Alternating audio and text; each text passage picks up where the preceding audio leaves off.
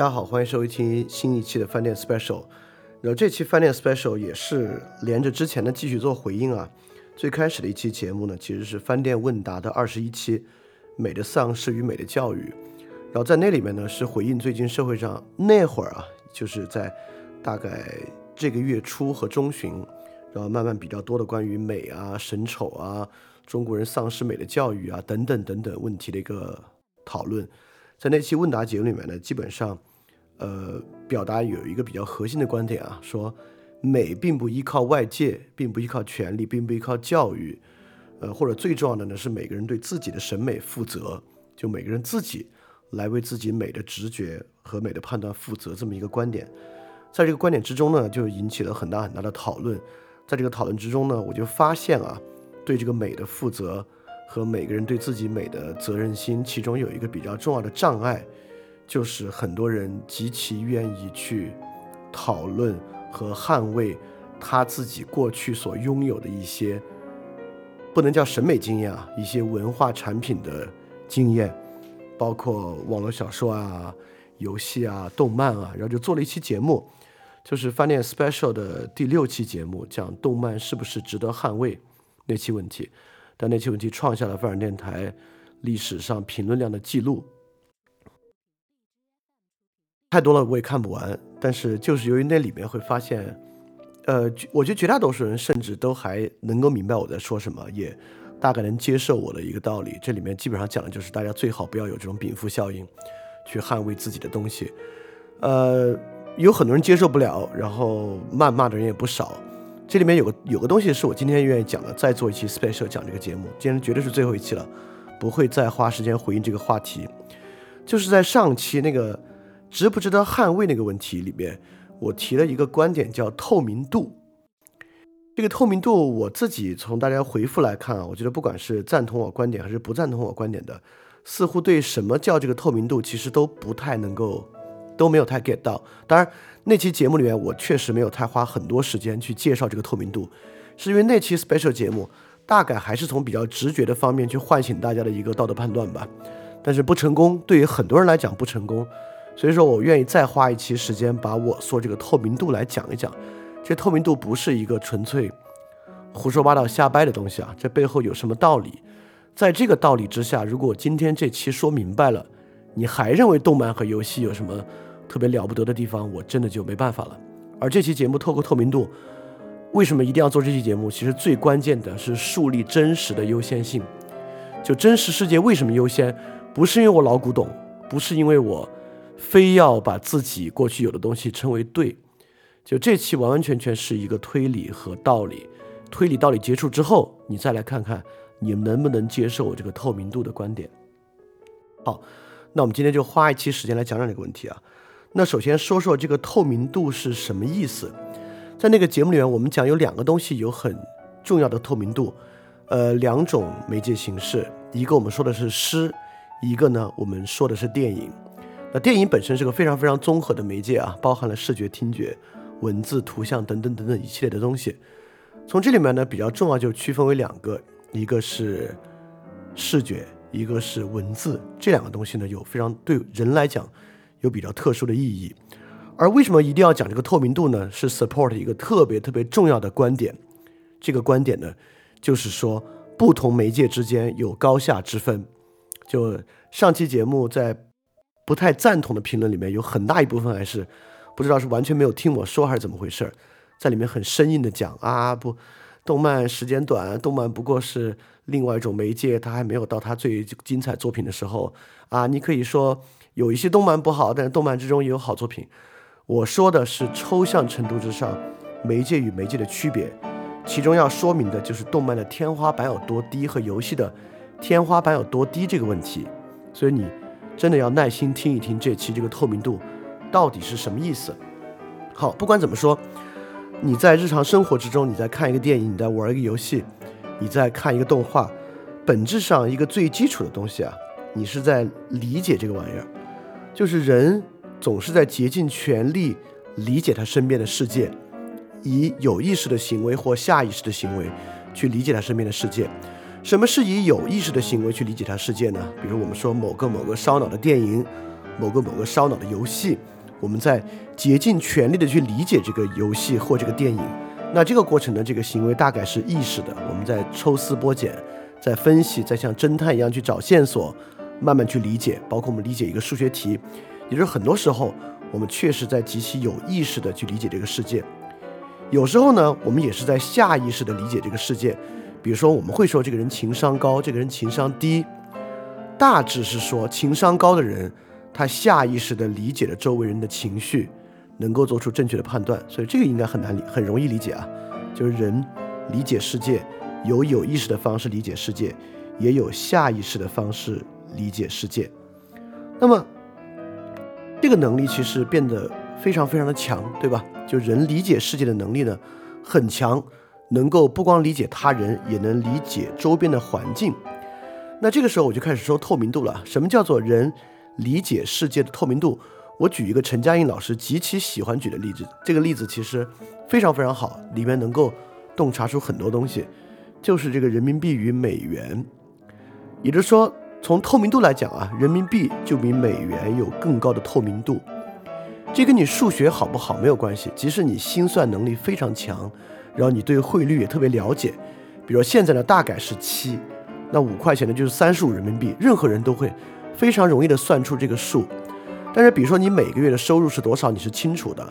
去到七幺幺，看到七幺幺的一个三明治，这个三明治呢卖十五块钱，这十五块是贵是便宜，你心里非常非常明白，就是你这几乎是下意识判断了。但是当说到一个东西是两美元的时候，大概十四块钱，这两美元跟你的收入和你生活的关系呢，透明度就要低一点，对吧？也就是说。当你每次上外国的海淘啊或什么，看到一个日元的数字，看到一个美元的数字的时候，对于它到底贵还是便宜，你的判断速度要远远慢于一个标识人民币的东西的价格是贵还是便宜。而我这里恰恰要说的是呢，你判断速度慢，根本就不在于数学能力好不好，而在于它带给你的感觉。也就是说，你曾经花过无数次。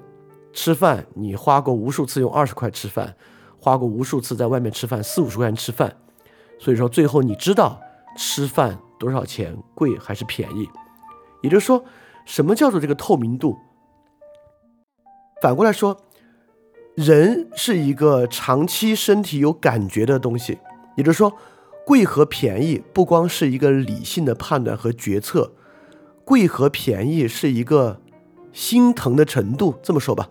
当我们比如说请朋友吃饭，然后请六七个朋友，你过生日请他们吃饭，然后这个吃饭花下来一顿饭，你们六七个人吃了三千块钱。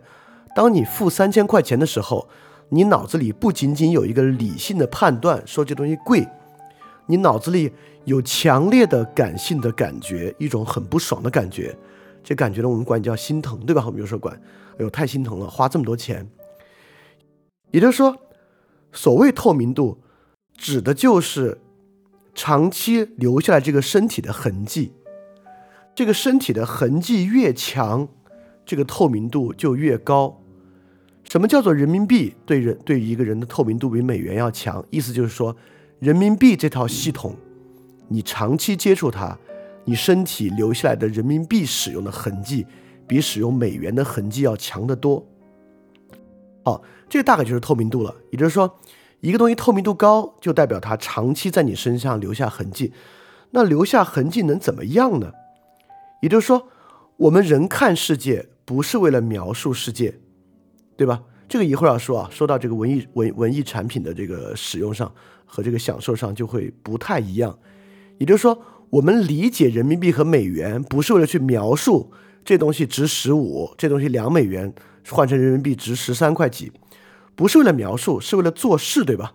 人有人的目的和做事，而在我们有目的和做事的时候呢，依赖的是我们的感觉。就如果你现在听到这句话，你还不认可，你说不，人做事依赖的是他的理性和计算，那你可能你刚开始听范儿电台吧，或者你过去受到那种理性教育的荼毒太深了，建议你回去听一下范儿电台啊。而且就如果你 true be true to yourself，你你你应该能明白。呃，人绝大多数时候做事都在依赖他的感觉。好，这个地方就与刚才的连上了啊。我们说了，长期留长期留下来的身体痕迹呢，是难以磨灭的。所以对一个人来讲呢，他做决策有目的，依赖的就是这个感觉。所以说，在一个透明度很高的情况之下，一个人就容易做决定，容易产生感觉；在一个透明度很低的情况之下，你就不容易做决定，不容易产生一个感觉。那么艺术方面呢，不是特别一样，因为我们会觉得我们在接触艺术的时候呢，就是纯粹的感觉，我们不要做决定，没什么事儿可做，你就坐在那把它看完，就是你的目的。但反过来我要说呢，其实也不是，对吧？你会有很多很多决策要去做，比如说现在哔哩哔哩之上，你是以正常的速度看这个电影，还是以二倍速看这个电影？你是看这个电影，还是去看那个动漫？事实上呢，还是有很多很多决策在做的，而这些决策呢，基本上就依赖于我们的感觉。也就是说，我上次在星巴克里面又又偷听，我我我经常会在节目里面举到我在星巴克偷听旁边人聊天的例子啊。我上次在星巴克确实也偷听到旁边一对应该不是情侣，他们应该刚刚相亲，两个人聊天，两个人谈到自己对电影的感受，他们就说啊，他们大概能达成一个共识，说他们不喜欢看很闷的电影。他们看电影呢，就只喜欢看那种很热闹、乒铃乓啷的。就这种电影呢，当然，这样的偏好现在非常非常多啊。就是所谓的文艺片吧，那种稍微剧情向的电影，很多人都不爱看，就说明在过去的观影程度之中啊，这种电影对它的透明度还是太低了。为什么一定要引入透明度？是这个原因。大家该不会认为所有爱看那种比较。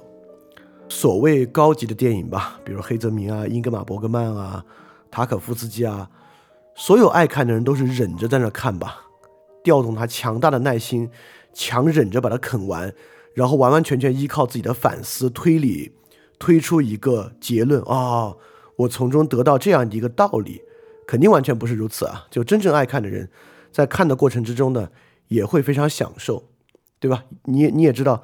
当你听一个电子舞曲的时候，它是那样的重低音，那样清晰和明显的节奏，绝大多数人的身体对那种律动都会产生直接的反应。就像你看一个迈克贝的电影，电影里面开始出现爆炸，开始出现一些视觉奇观的时候，你会感觉有一点点爽。因此呢，也就是说，这样的东西啊，对你的透明度高；一个比较闷的电影呢，对你的透明度低。所以透明度高低呢，其实跟一个人过去的感受还是有关系的。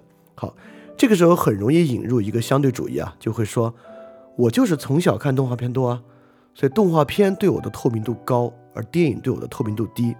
我我一会儿就要说没有这回事儿，你听到一会儿来看啊，没有这回事儿。我们先说说透明度与艺术感受的问题啊，透明度与艺术感受的关联其实非常非常大。一个最好的例子就是读一首中文诗与读一首英文诗，最近小品里面其实都在。呃，念这个惠特曼的两首英文诗，我完全能够理解。绝大多数人即使英文很不错，能听懂，其实我自己也一样，英文很不错，能听懂，但是感受这样的诗和你感受中文诗是不一样的。一个中文诗，如果我们做这样一个测试，一个人既懂中文也懂英文，比如说我吧，你你要让我给你讲一个古体诗中文诗它是什么意思，和让我给你讲惠特曼这个英文诗是什么意思。如果需要我有逻辑的讲出它是什么意思，这两个东西是没有区别的。区别在于什么样的中文诗好，什么样的中文诗不好，我能够说出它什么意思以外的感觉。比如，哎，比如中文的歌词，你觉得哎这句歌词写得好，那句歌词呢写的不好。但对于英文呢，它意思我知道，这个意思表达的好不好我知道，但是作为一个诗，它好不好，我其实并不是特别知道。这就是一个典型的透明度，因为我们长期使用中文，你在各种不同的地方都在用中文，所以中文好不好你有感觉。你学英文你也经常用英文，你拿英文看了很多东西，但是不管怎么说，到现在我吧对英文的感觉远远不如中文，所以说中文对我的透明度高，英文对我的透明度低，这应该很容易理解吧？而这个透明度呢？就与产生艺术的感觉呢，产生了特别特别直接的关系，所以这个大概就是透明度。说下来啊，就是不同的外界刺激与产生感觉感性的直接程度。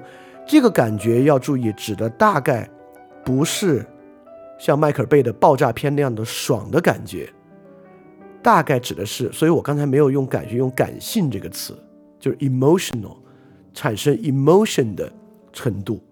一个透明度高的东西呢，就更容易唤起你的 emotion；一个透明度低的东西呢，唤起你 emotion 的程度就要低一些。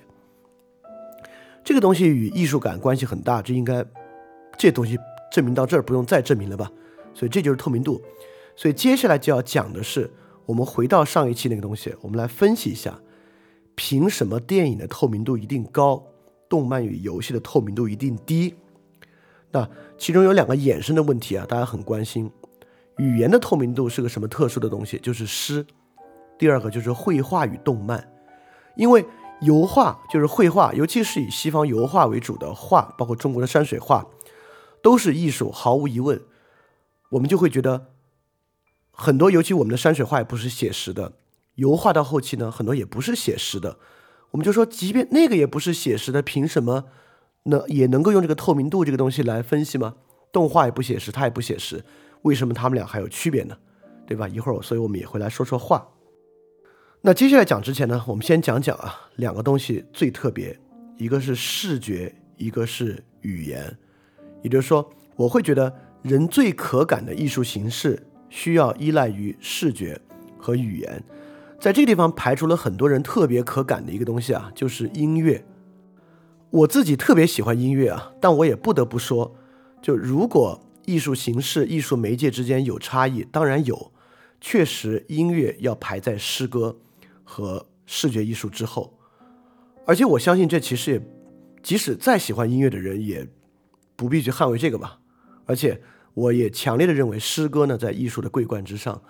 OK，其实道理很简单，我们知道人的五感里面，人这个动物啊，狗是依赖嗅觉，海豚更依赖听觉，很多其他动物呢更依赖味觉，但不论如何，人最依赖视觉，人在所有动物里面是综合视觉最发达的，这应该不需要证明吧？整个大脑。有很大的一部分功能和很大一部分能量消耗，就在处理视觉。你可以想象，就是五个感官的丧失，一个不会说话的一个，一个听不到声音的人，任何其他的丧失都比不上视觉，都比不上盲人的生活要麻烦。所以人确实特别依赖视觉，所以视觉的透明度啊，对于我们产生 emotion 特别重要。我们也特别容易因为视觉而产生 emotion。第二个语言，我们都早就说过，在各种节目里说过，人是语言的动物。我们对于外部世界对象化，几乎就是靠语言。这里面包含两种对象，比如说雪，这是一个实际物体，对吧？但是在我们语言里面呢，也变成一个对象。比如说爱，并不实际存在，它恰恰呢，完完全全是一个语言的对象。也就是说，人的很多感受啊，恰恰是通过这些东西在语言之中唤起的。语言是我们最根本的理解世界的方法。所以说，如果说透明度这个问题呢，其中有两个最关键的能够唤起人感受的呢，就是视觉与语言。好，这是第一部分，我们说清楚了什么是透明度，以及基本上你应该能够透过人民币和美元那个例子，以及中文诗和英文诗的例子，理解到透明度这个事儿确实存在，它就是人外界刺激距离人产生感觉了。好，我们接下来就来说为什么。游戏和动漫会有问题？为什么不同的媒介之间会有很大的差异？OK，第二部分我们就来说这个感觉怎么来的。第一，我要说的是，人的感官其实非常敏感，人的感官是极其极其敏锐的。我们从最不敏锐的开始说，就即便是听觉。你们可能不知道人的听觉有多敏锐啊！人的听觉可以敏锐到氢原子百分之一直径的空气振幅，人的耳朵的分辨率都到到这个地步。触觉分辨率最高可达十三纳米的分辨率，人眼的分辨率更可怕，人眼可以分辨一千万种以上色彩的区别，就是就是人对于色彩的区别是非常非常。细微的，这是你为什么可以看出渐变色图像的原因。也就是说，人的感官实际上非常非常的敏锐，不管是听觉、触觉还是视觉，在这么长时间的演化史中，我们获得了极其强烈的对外界的可感性。这马上就可以说到直单刀直入这个主题。如果我们说真实有优先性，优先性在于哪儿？特别简单，真实的优先性在于超高的分辨率。我们知道现在有各种各样东西啊，我们有四 K 屏，按理说四 K 四 K 屏呢，其实已经超出了人眼的分辨率。但是啊，但是啊，这个屏幕的分辨率超出了人脸分辨人眼分辨率，绝不代表这个屏幕里边的内容有那么高的分辨率。这个屏幕里边的内容比这个游戏，它是四 K 的游戏的分辨率高，是它的细致程度高，并不代表它拥有真实世界的。色彩丰富程度，对吧？因为这一定要区分啊！因为今天我们说啊，那手机和电脑屏屏幕的分辨率已经很高了。对，手机屏幕和电和电脑屏幕的分辨率高，不代表播放内容的分辨率高。OK，也就是说，我们如果你手机和电脑的分辨率高，那它能够播放最高分辨率的，也绝对不会是 4K 的游戏，而是 4K 的影视。我们知道四 K 的影视有多大，你就会知道那里面包含了有多少丰富的色彩信息，对吧？因为一个平面上播放的东西主要是由色彩信息构成的。真实的优先性就在于其分辨率高。因此呢，在电脑屏幕上看画和去画展上实际看画还真是不同的。我这里都不扯那种太玄妙的艺术理论，那种在场感啊，等等等等的，就是我们就由视觉说视觉。在电脑上看一幅画，和你在场看一幅画，你就算一步换影，朝前一步，朝后一步，这幅画对你眼睛所带来的视觉刺激，已经远远超出这个电脑分辨率的上限了。从这个角度来讲呢，现场听音乐也绝对是有道理的。尤其是现场听多乐器构成的，尤其是最极端的情况之下，就是交响乐，因为交响乐本身是由它没有任何音响去传声，它就是靠乐器发出的声音构成。你可以想象，最好的环绕家庭立体声的音响，都绝不可能有现场那么多乐器发生的声音的分辨率高。因此，这个东西绝对不是一个没有意义的格调。我们会觉得很多人有时候人太作了。太讲究格调了，讲究要去现场看画，讲究要去现场听音乐。我们会从这个角度，我们就知道啊，这个东西还真不是格调高低。最基础来讲啊，现场看画、现场听音乐，它的分辨率完全不同，人能够接受到感触的分辨率完全不同，就是因为人的听觉、触觉、视觉的分辨率非常非常的高。那么，一个电影和一个游戏也一样，就是。现在最好的游戏也绝对不会有高清的电影带来的分辨率更高。那么这个分辨率还不光是呃色彩上的分辨率，这样你就会说，那那老电影岂不是都很糟糕吗？那也不是。当老电影的帧数超过人眼帧数之后，它其实已经记录下来，比如说动作的精细程度，应该没有人会认为现在游戏和动画里人的表里面人物的表情的细腻程度能够达到。真人表情的细腻程度吧，对吧？只要它的帧数超过了眼睛可辨别的帧数，它所实现的分辨率，应该现在的游戏还没有办法在很大的程度之上渲染出这样的东西。好，我举几个例子啊，这几个例子都是电影的例子，特别实在，而且这几个例子我认为举得非常好。你一听这个例子，你就知道在游戏和动画里完全不可能。第一个例子来自于《猜火车一》。《猜火车一》里面有个很著名的场景，叫做苏格兰最脏的厕所，就是伊万麦克格雷格演的那位人，他去到这个苏格兰，他憋不住了，就必须去这个厕所。结果这个厕所呢是苏格兰最脏的厕所。那个镜头，相信我，已经绝对没有用最大的程度渲染它了，但那个镜头极其恶心。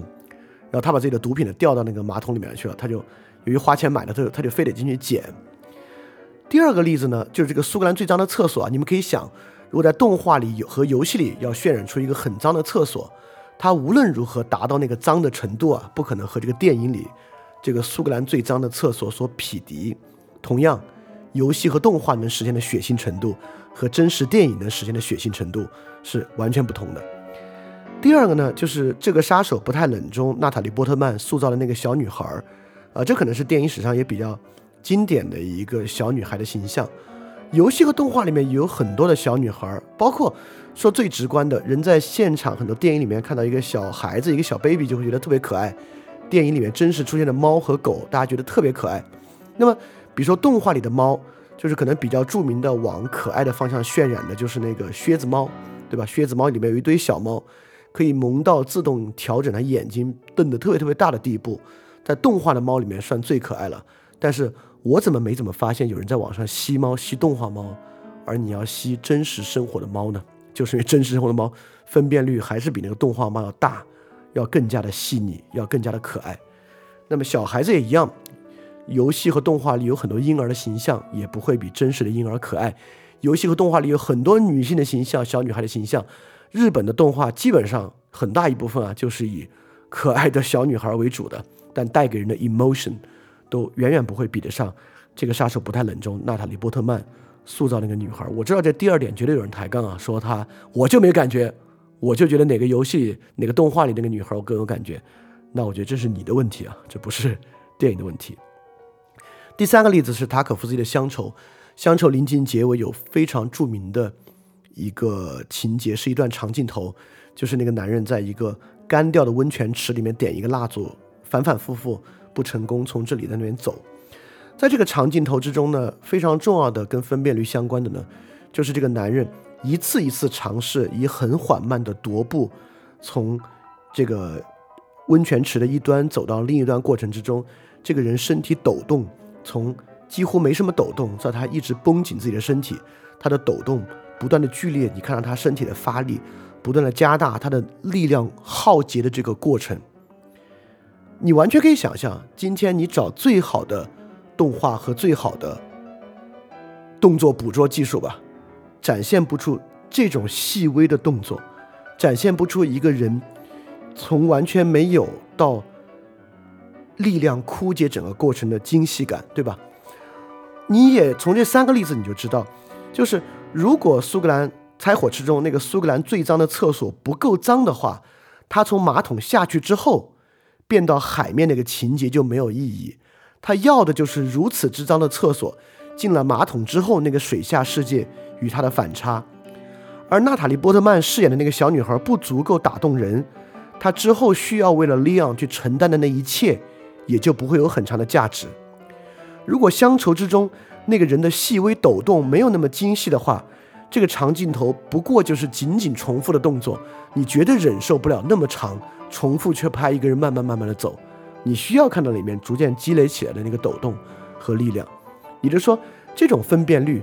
对于人产生这种艺术感受，其实是特别特别重要的，而这个重要呢，必须由这种超高的分辨率才能带来。所以说，说到透明感，我们其实现在在继续往下挖这个透明感一个可能的来源。这个透明感其中一个非常重要的来源呢，就是分辨率。如果达不到这样的分辨率，就不会产生如此强烈的具身感受，就是 embodiment feeling。这个具身感受就是丝毫没有任何反思作为基础，就是纯粹的身体感受。这个身体感受绝对不是说快感之类的啊，就是说身体的一些直观的 emotion，它会积聚成为一个更高的艺术感觉。所以说，就刚才这三个例子啊，我觉得如果你是个讲道理的人，你应该能够理解了。现在的动画和电影做不到。好，就说了。因为有人也在评论里说，动画和电影其实可以做到真实生活做不到的呀，比如说特别宏伟的景象。True，确实是。那我这里就要说，特别宏伟的景象为什么没劲？看多了没劲。我首先说一个本雅明的一个艺术观点啊，因为本雅明认为今天的时代是灵韵消逝的时代，在灵韵消逝的时代呢，本雅明就认为今天的人慢慢慢慢只能审美一个东西了，是什么呢？就是震惊，对，今天人确实慢慢只能审美震惊，所以说，呃，电影的特效变得越来越重要，不管是游戏和电影，都在尝试去构建那种视觉奇观，用那种视觉奇观来打动人。我接下来就要说，为什么视觉奇观不足以打动人？不仅视觉奇观不足以打动人，某些电影采用的方式也不足以打动人，这是为什么呢？好，我就要来说了。当我们理解这个世界的时候，或者理解一个文艺作品、艺术作品内部展现东西的时候，其实有两个方法，我们在用两个视角去理解它。一个视角呢，是这个文艺作品内部自己的勾连，比如说《盗梦空间》，对吧？《盗梦空间》呢？是他电影自己的逻辑在勾连，什么致命 ID，就所有我们冠以烧脑的电影啊，悬疑片、侦探片，对吧？我们都有感觉，就侦探片包袱翻出来那一刻，其实我们有很强的感觉，觉得哦，真合理，真精巧啊，delicate，这是一个很直观的感受。这个感受呢，是这个电影自己与自己勾连，这个电影前后，它带给你的感觉勾连在一起了。很多游戏和动画都能给人这样的感觉，就是作品内部前后勾连。这个勾连呢，不仅是逻辑的，也可以是非逻辑的。比如说，就是那种视觉特效的奇观片，这种奇观片特效逐渐深入。最近比较好例就是《海王》，在《海王》前面有那么多那么多明媚的那个视觉特效，最后去深海那个海沟国出现那么恐怖的、那么阴暗的特效的时候呢，确实。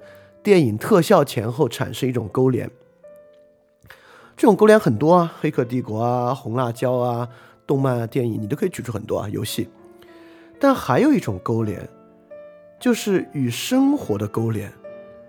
也就是说，你看这个电影啊，不是这个电影内部形成一个完善的系统带给你很强的冲击，而是这个电影本身跟你的生活共鸣，带给你很强的冲击。就像有很多烂电影啊，冲击当然有深浅之分啊。比如之前国产那个烂电影叫《前任》，然后很多人，你可能女孩可能爱去看，看到这个呢，想到自己过去的恋爱经历，在影院里哭到不行。哎，这里就有的一说了，让我们哭很容易，只要与生活勾连，呃，甚至与本能勾连，都可以让我们哭。即使一个完全没有养过狗的人，你拍一个小男孩。和一只狗从小一起相依为命长大，感情至深。长大之后啊，这个狗为了救这个小男孩，在过街的时候推这个小男孩一把，自己碾死。小男孩抱这个狗痛哭。我相信，如果心眼窝浅的人啊，就光听我这么说，眼可能都快要抽泣了。也就是说，让人哭，产生这个具身感受很容易，更别说养过狗的人看这个更容易。但我觉得，真正有生活经验的人一定能明白。与自己生活的勾连有深有浅，什么叫浅的呢？就是那个持续时间短，像刚才那个故事，你听到的时候心里挺难受，可能听到我这儿的时候，这个感觉已然消失。你要是一个养过狗的人呢，看这个东西啊，可能会与与你的生活勾连，难过一段难过一段时间。真最最真正最深的那种啊，就是我讲过，我读《罪与罚》。深度的与我的生活勾连，这种感觉持续了快一周。也就是说，与生活勾连的感受呢，有深有浅。这个时间的持存性是一个特别重要的指标。如果以此作为指标，其实你也可以想象那种电影自己勾连和与生活勾连也会有这样的区别。那种自我勾连的电影啊，你当时看到会觉得真巧妙，真精巧。合上书放下半个小时之后，一点感觉也没有了。对。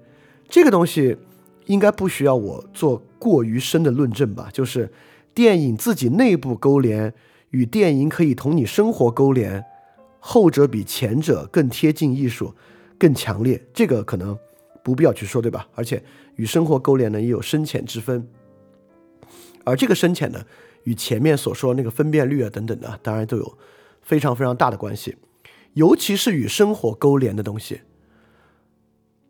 我真的很难想象没有真实感的东西怎么来跟生活勾连啊！就是没有那种语言与视觉的真实感东西，到底怎么来勾连？好，我们这里大致总结一下啊，就前面说的是什么？第一，透明度，外界刺激与人感与人感受的直观程度。我这里还想举一个不太恰当的例子啊，我我我我一定想把这个说透。我举个挺不恰当的例子吧，就这种感受的直接程度和透明度啊。真的太普遍了，这个例子太好举了，我就举这个例子吧。呃，我们我们知道很多人有看 porn 的习惯，这绝对不是什么好习惯啊，但是可能也没那么糟吧。不管怎么说，我们拿它举例，我们也知道这个世界上有 animate porn。就如果你了解的话呢，你知道 animate porn 其实本身是没有真实题材的。我绝对，我我我敢打保，虽然我不可能穷尽看过它，但我看打保票的时候没有。但真实的 porn 有很多真实题材的，甚至有人就爱看这种。那为什么 animate porn 没有真实题材的呢？就是因为如果它做成真实题材的，它根本没法唤起你的直接感受，它的透明度太低了。这样的一个刺激。与你感受之间透明程度很低。这里反过来说，当感受低的时候，它的策略是什么呢 animate porn 确实在做我们生活中不存在的东西。但是如果人真的 be true to yourself，你就知道，所有 animate porn 尝试要唤起的那个东西，都有一点点变态。它是 abnormal 的，它是一种，它基本上应和的不是人的 sexual desire，desire。它应和的是人的其他一些心理的需要，而且更多的是一些比较变态的心理需要。好，这里我们能够接触到一个很重要的东西啊，这样的视觉奇观应和的是人不太正常的、不产生较好东西的那类心理需要。同样，特效电影也一样，也就是说，当我们在电影院。需要一个特效电影里面乒铃乓啷爆炸的特别厉害，这个爆炸带给我们的视觉奇观，带给我们的刺激，迎合的并不是太健康的心理需要。因此呢，这里我们又往前推了一步啊，就是透明度。我们这个例子非常好啊，porn 和 animate porn。那 animate porn 的视觉奇观我们也知道，它满足的是人的某种心理需求。这种心理需求我们也知道 animate porn 是个特别好的切口。透过这个我们可以看到，它满足的实际上是一些。不太正常的、比较变态的心理需要，所以说我们大家不要太在意视觉奇观，不要太去在意。我们觉得特效挺好啊，动画游戏挺好啊，它可以帮我们实现电影里实现不了的、真实生活中没有的东西。那这里要问个问题：我们为什么就那么需要真实生活中没有的东西？真实生活的深度你已经探查够了。你现在要去探查那些真实生活里所没有的视觉奇观，对吧？所以，我们其实能知道啊，对那种视觉奇观的追求，事实上是挺 low 的。我就这么说吧，是挺 low 的。OK，我们刚才说第一点啊，就透明度指的是外界刺激与感受直接程度。第二点呢，说的是真实的优先性，在于超高的分辨率之下，能够。留下我们对真实世界的反应，就人的整个进化过程，所有的东西，视觉的、听觉的、触觉的，都是在如此高的分辨率之下过程过过过过来的。这两三百万年，人类这个物种的情绪演化是在这样的分辨率的刺激之下形成的。当你今天给他游戏和动漫这种分辨率低的东西，实际上的感觉就是很低，他就没有办法唤起。因为这一二十年一个人的成长经历，跟三百万年的进化史相比啊，是不足以撼动这个过程积累下来对于分辨率的需要的。第三点我们也说了，只有真实的呢，才能与生活勾连。那种最好的东西都是现实主义题材的，即便是非现实主义题材，也并不依靠视觉奇观。这样的东西呢，才能与生活勾连，而与生活勾连呢，就强于仅仅在作品内部勾连。那些比较好的游戏啊、动画啊，甚至一些所谓的烧脑电影啊，其本质上呢，就是他们做了很好的在作品内部的勾连，是不是好东西？是。我在那期节目也没有说所有游戏都是垃圾，所有的动漫都是垃圾，我只是说不要去过于美化它，也不要过于美化这些所谓的烧脑电影啊等等的东西啊，不要过于美化它，要把更多的精力呢转化到现实主义题材上。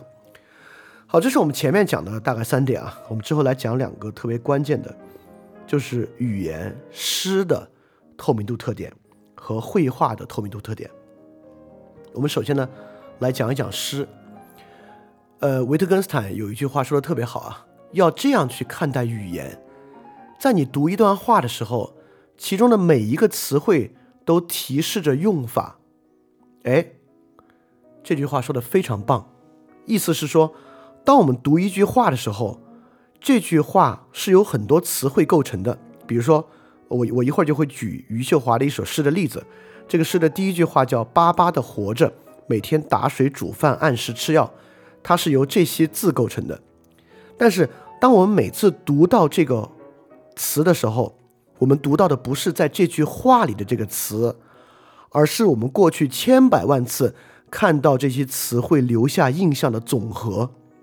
比如说，这里面说按时吃药，当我们读到吃药的时候，我们没有在这句话的逻辑内部仅仅理解吃药，我们在理解过去我们所有说到吃药时候凝结在一个人身上的感受。所以，如果一个身体不好、经常吃药的人，和一个身体强健、从小到大基本上没怎么上过医院的人，读到这第一句话，在逻辑上，他们的感受是完全一致的。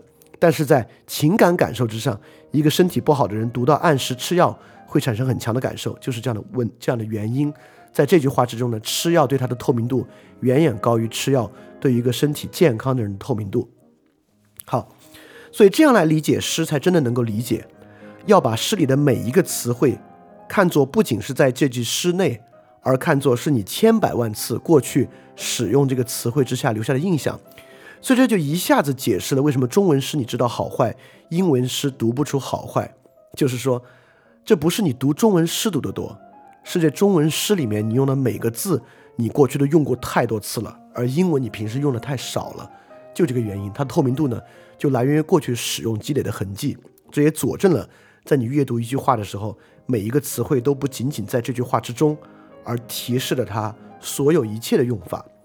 我们来看余秀华的这首诗，这首诗呢，因为余秀华嘛，他本身的教育程度很低，所以他的诗里面不会有那种大词儿、概念化的词汇，他的诗非常的日常词汇，恰恰在这里面呢，更容易体会到那种透明度对人的情感和情绪带来的影响。而且这首诗由于它如此的直白。而且我认为呢，你不需要对诗有很强的感触力，任何真正活过的人不可能不被这首诗打动。这首诗大概是这样的：他说，巴巴的活着，每天打水、煮饭、按时吃药。阳光好的时候，把自己放进去，像放一块陈皮。茶叶轮换着喝，菊花、茉莉、玫瑰、柠檬。这些美好事物仿佛把我往春天的路上带，所以我一次次按住内心的雪。它们过于洁白，过于接近春天。在干净的院子里读你的诗歌，这人间情事，恍惚如突然飞过的麻雀。而光阴皎洁，我不适宜肝肠寸断。如果给你寄一本书，我不会寄给你诗歌。我要给你一本关于植物、关于庄稼的，告诉你稻子和稗子的区别，告诉你一颗稗子提心吊胆的春天。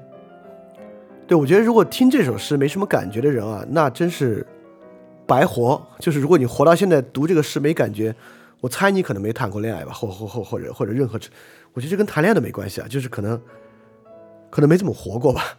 所以说，呃，重要的不是去说这个问题，但这个问题很重要啊，就是很多人会说我对现实主义题材东西没有感觉，我觉得这你真的不应该怪现现实主义题材啊，可能需要怪你自己的生活经验太少了。所以说，如果我们用粗暴的数字来说的话，你可能会告诉别人我对现实主义题材东西没感觉，但我看动画极有感觉。动画带给我很大的感动，就如果用粗暴的数字来比喻啊，确实，由于你没怎么有好好的生活经验，动画可能给了你三分的感觉，但是已经是你获得感觉的上限了，你把它当个宝。但其他好好活过的人在这首诗上得到十分感受，就比起三分高太多了。但是由于你缺乏生活，你没感觉到，你就觉得你的感动和我的感动不都是感动吗？有什么区别啊？其实区别很大。但说这首诗呢，还是想说。语言到底如何呈现出透明度？它是怎么起作用的？这里面有一些句子写的也未必好啊，比如说“光阴皎洁，我不适宜肝肠寸断”这句话在里面呢可能不算好，但是里面很多话其实是强烈的唤起我们的感觉的。比如说阳光好的时候，把自己放进去，像放一块陈皮。呃，你吃过九制陈皮，或者去药店买过陈皮的人，人都知道，陈皮是一个会给人很多感觉的东西。首先，陈皮真的很香，而且陈皮本身有一种治愈性的香味。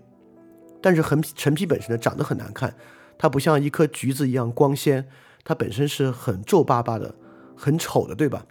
就如果你知道一点点，余秀华是一个脑瘫的农村妇女，读到这句话，阳光好的时候把自己放进去，像放一块陈皮，这个诗意就大的没边儿了。这个比喻，把一块陈皮放进阳光里，对于余秀华自己的比喻和任何一个认为自己有缺陷但是又很美好的人的比喻啊，这个这两个这两个意象放在一起，这恰恰这个穿透力来自于陈皮过去给你带来的感觉。和阳光给你带来的感觉，更不必说橙子和太阳本来就有很强的对应关系，它们都是黄色的，它们大概都给人一点点有点暖的感觉，对吧？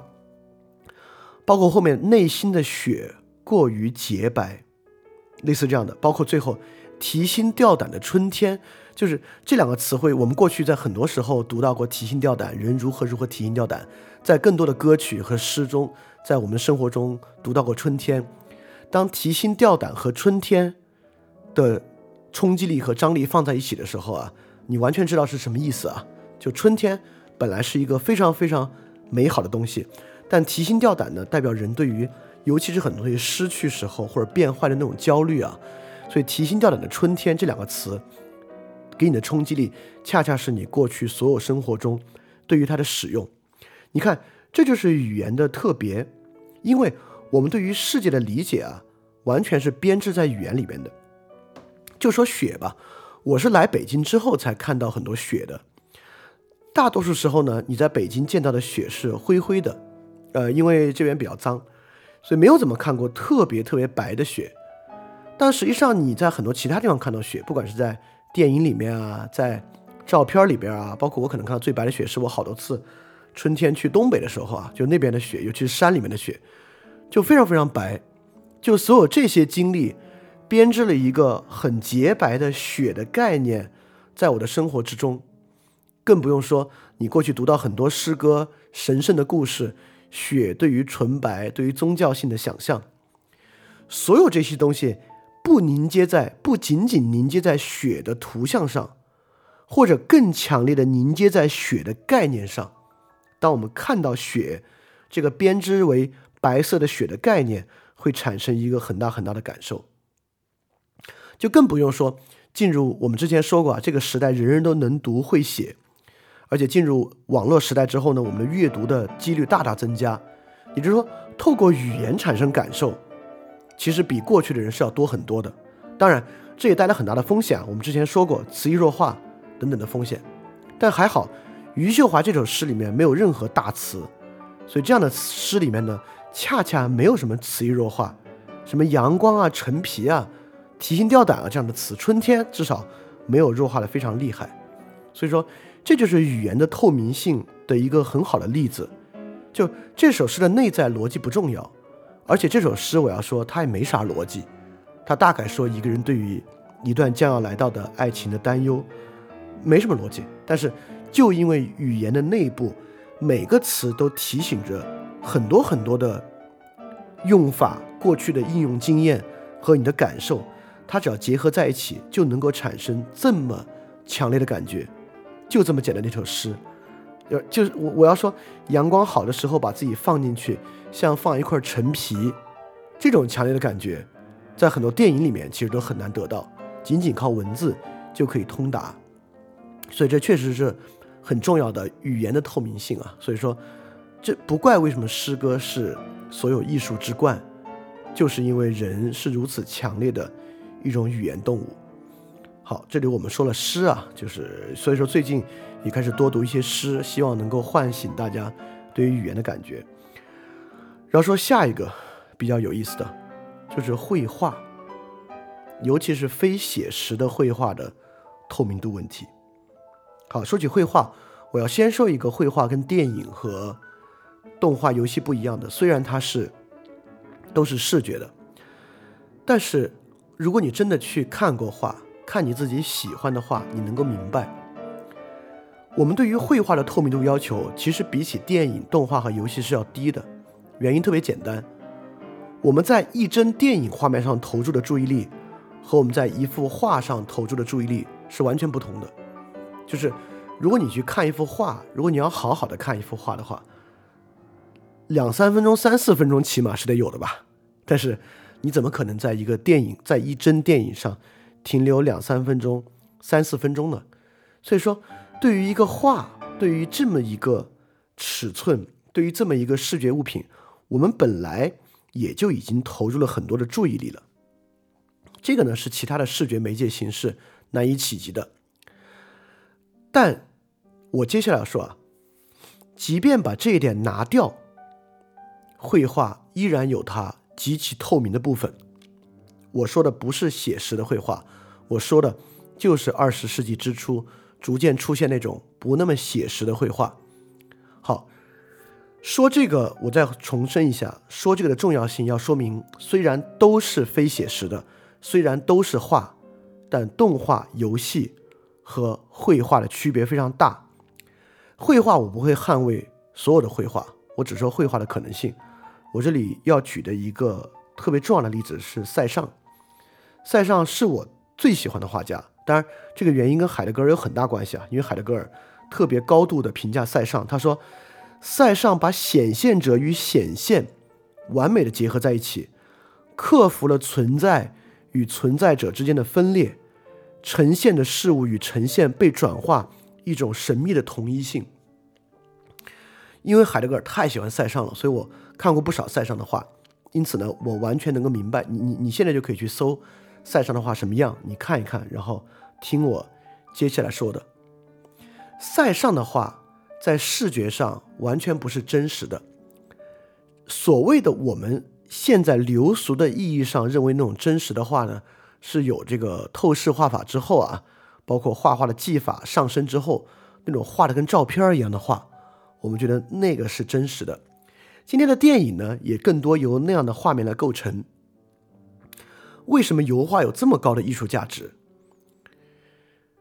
呃，我们就来说塞尚的油画吧，不如先收拢在这里。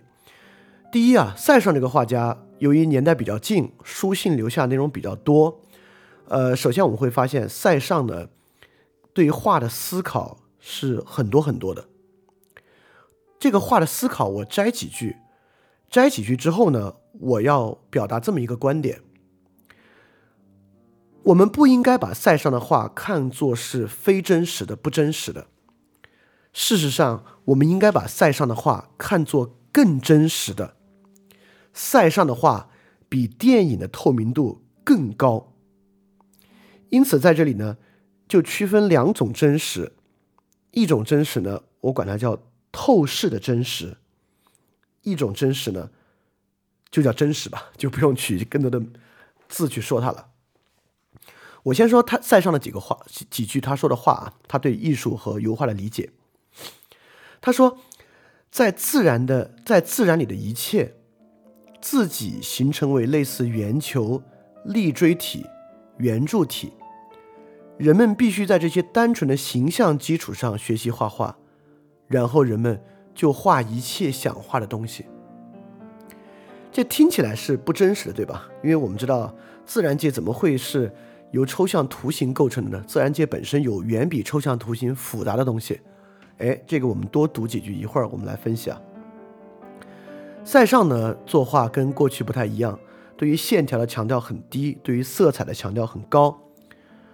这里面你听，这个东西本身跟分辨率有很大的关系。他说，色彩丰富到一定程度，形也就成了。好，这句话很重要，一会儿会专门就这句话来提出一个很重要的观点。在塞尚的所有书信之中，如果你用 Python 分析，我没用 Python 分析，因为太直观了。就是塞尚在所有画里面不厌其烦地提到各种各样的自然、自然、自然、自然。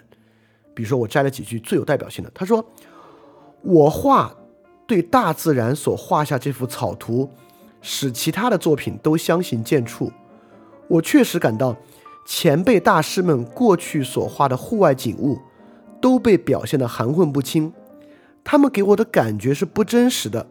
首先是不具备大自然所提供的原来面貌。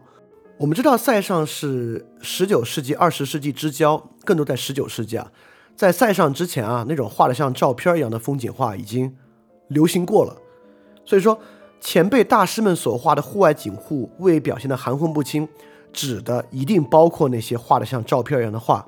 他说，他们给我的感觉是不真实的。哎，这个一会儿我们说为什么会这么讲。接着接着读几句他的那个摘录。我们人类具有双眼视觉。我们有一左一右两只眼睛，而且在看同一场景和物体时，我们左右眼得到的并不是完全的信息，左右眼看到的实际略有差别。还有，在进行观察时，我们会通过转动身体、伸长或前倾脖子来改变我们的视角。我读最后一个，我必须作画理论。理论只有在与自然联系中加以运用和发展才有价值，在艺术领域里尤其这样。库退尔经常对他的学生说：“要保持融洽的合作关系，即是说到卢浮宫去，但在看那里轮流应答大师的作品之后，我们得赶紧出来，通过与对大自然的接触，来唤醒我们心中蕴藏着对艺术的直觉和情感。”好，说到这里。就要用塞尚，因为我们知道塞尚可说是现代艺术的启蒙者，呃，这话绝对不是过分的说法啊。就塞尚对于后期的抽象画、印象派啊，形成了特别特别一个先驱的关系吧。所以说，经常有人在上期节目之后问到，那绘画怎么算？不非真实的绘画怎么算？我就要说，在这里说塞尚的画是非真实的，说明我们对真实的理解。简单了，肤浅了。但如果你要说什么安迪沃霍啊，后来的有一些什么抽象画啊，我本来个人对那些画也特别特别不喜欢。但是现在我们可以发现，静物画确实可以达到一种更真实的境地，但绝不是漫画那种的，没有哪个漫画起到这样的效果。这样是怎么来的呢？往前一步的真实是怎么样的？那么。我希望大家唤醒一下你过去，尤其是看自然风光时的感受。当你真实的看自然风光的时候，当你自己看一个自然风光的时候，那天在写这个提纲的时候，因为我住在奥林匹克森林观的边上，面前是一片大树，就是延伸到非常非常远的一大片极其庞大的树林。虽然已经是人造的了，但是是比较近距离能够看到的东西了。如果你真的尊重自己的眼睛，往下去看的话，最近的树是最像照片里那些树的，就最近的树是细节极其极其丰富的。但是往远了，那些树构成的，其实人的视觉更多的呢是形状，尤其视觉产生的感觉是很强烈的形状。但是我今天为我我知道我们今天为什么有这么肤浅的。像照片一样的真实感，也是那天我感觉到的。因为远处啊是奥林匹克森林观的很多树，但近处呢也有很多楼。当我眼睛注意到这些楼的时候，我发现啊，这些楼，如果要说这些楼的真实感，那必须跟照片一样。我就发现了，当人做人造物的时候，这些人造物几乎都做的棱角分明，表面极其明确。尤其是在城市里生活久了，这个城市的楼房全部都是极其棱角分明的。如果一个人画这些楼，什么方法能把这些楼画的最为真实？尤其是城市里面这种玻璃立面的摩天大楼，这真实感呢，可能还真是照片一样真实。这原因可能恰恰是因为我们距离自然太远了。海德格尔晚期去到塞尚特别爱画的圣维克多山周围散步的时候。海德格尔就说到这里，我就知道为什么塞尚可以画出这样的画了。他不光说塞尚，海德格尔说在这里的人，他说那个地方就像一座大的图书馆，那里的所有人都有那样直观的智慧和对于真实直觉性的把握。所以我会认为，我们现在对于真实的肤浅看法，恰恰来源于我们在人造构成的这种所谓的人造环境中待太久了。不光是如此啊，我们的很多电影里面其实更多展现的也是这种真实。就这种真实，比起塞尚画之中的真实呢，在视觉之上确实是更次一等的真实。所以说，如果现在对于艺术的真实性啊，我要做个排序的话，那肯定诗是最真实的。在视觉艺术之中呢，塞尚的画所体现出来的可能性，比起电影是要真实的。电影呢，当然次于自己的真实性，再往下到动漫游戏的真实性就，呃，就差的稍微多一点了。而塞尚画的真实性，其实来源于自然的优先性，也就是说。当我们说真实的优先的时候，其实里面不光在说楼房这样真实的优先，更重要的还在说自然作为一种真实的优先。如果一直听范年代的人，一定记得个人主义与平民社会里面有两期节目，一期说视其所似的自然，一期说自然概念的变化。自然概念的变化，如果你听过这两期，你应该明白我这里说的是什么。在真实的优先性之中。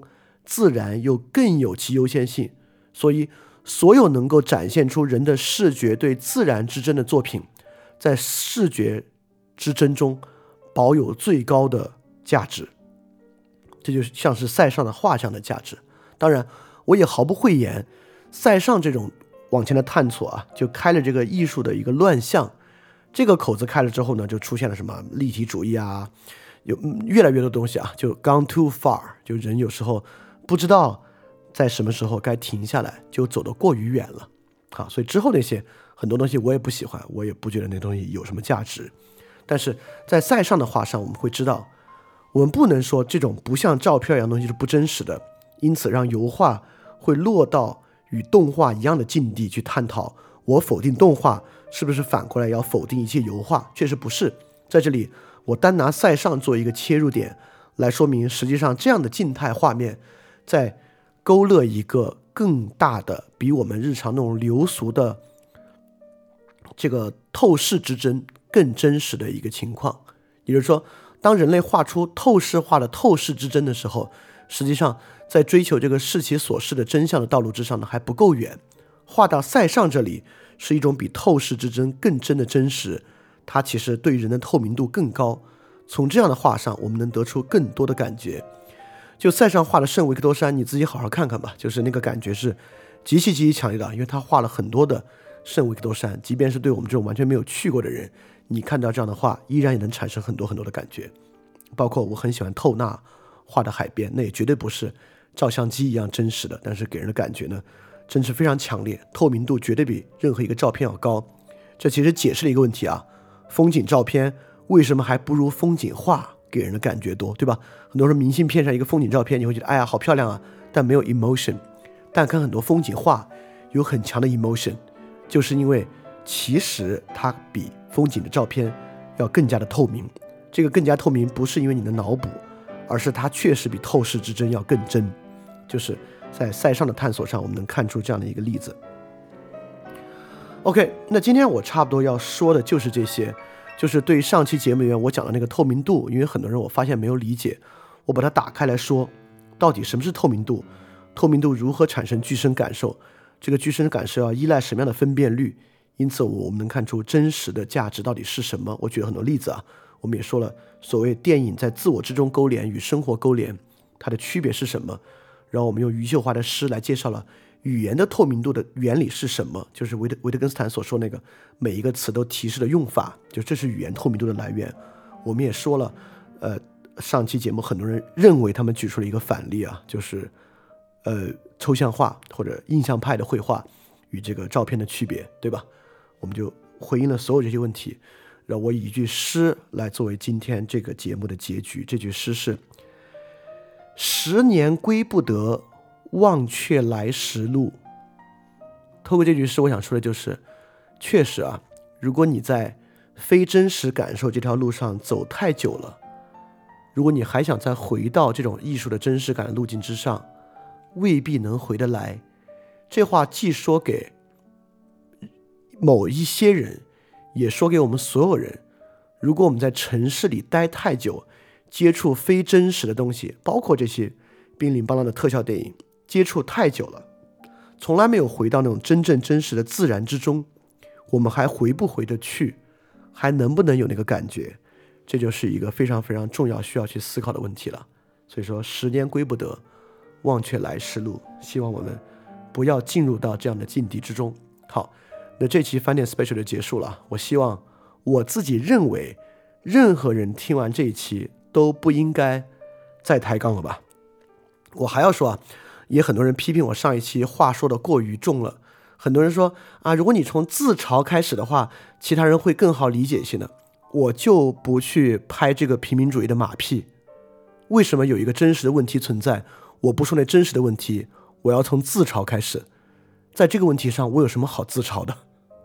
说实话，所以说我会觉得，呃，这也是今天媒体的一个问题了，就是拍马屁的、说好听的话的人多了，所以说。大家也觉得啊，你是个读书人，你应该温文尔雅一点啊。说实话，我觉得在 manner 上上期节目没有任何问题，就是我在里面没有爆粗口，没有用那种特别刻薄的方式言说所有的东西。我在上期节目里面做到的和这期节目无非就是直率，所以需要我放弃直率去做一些迎合的表达方式，尤其是迎合平民主义的表达方式呢，那还真不是我能做到的。所以非常抱歉。所以说这期节目听了。我觉得应该没有能再抬杠的了吧？这道理已经如此清晰了，大家要记得敢于去相信艺术与美。好，那这期 special 结束，我们下期再见。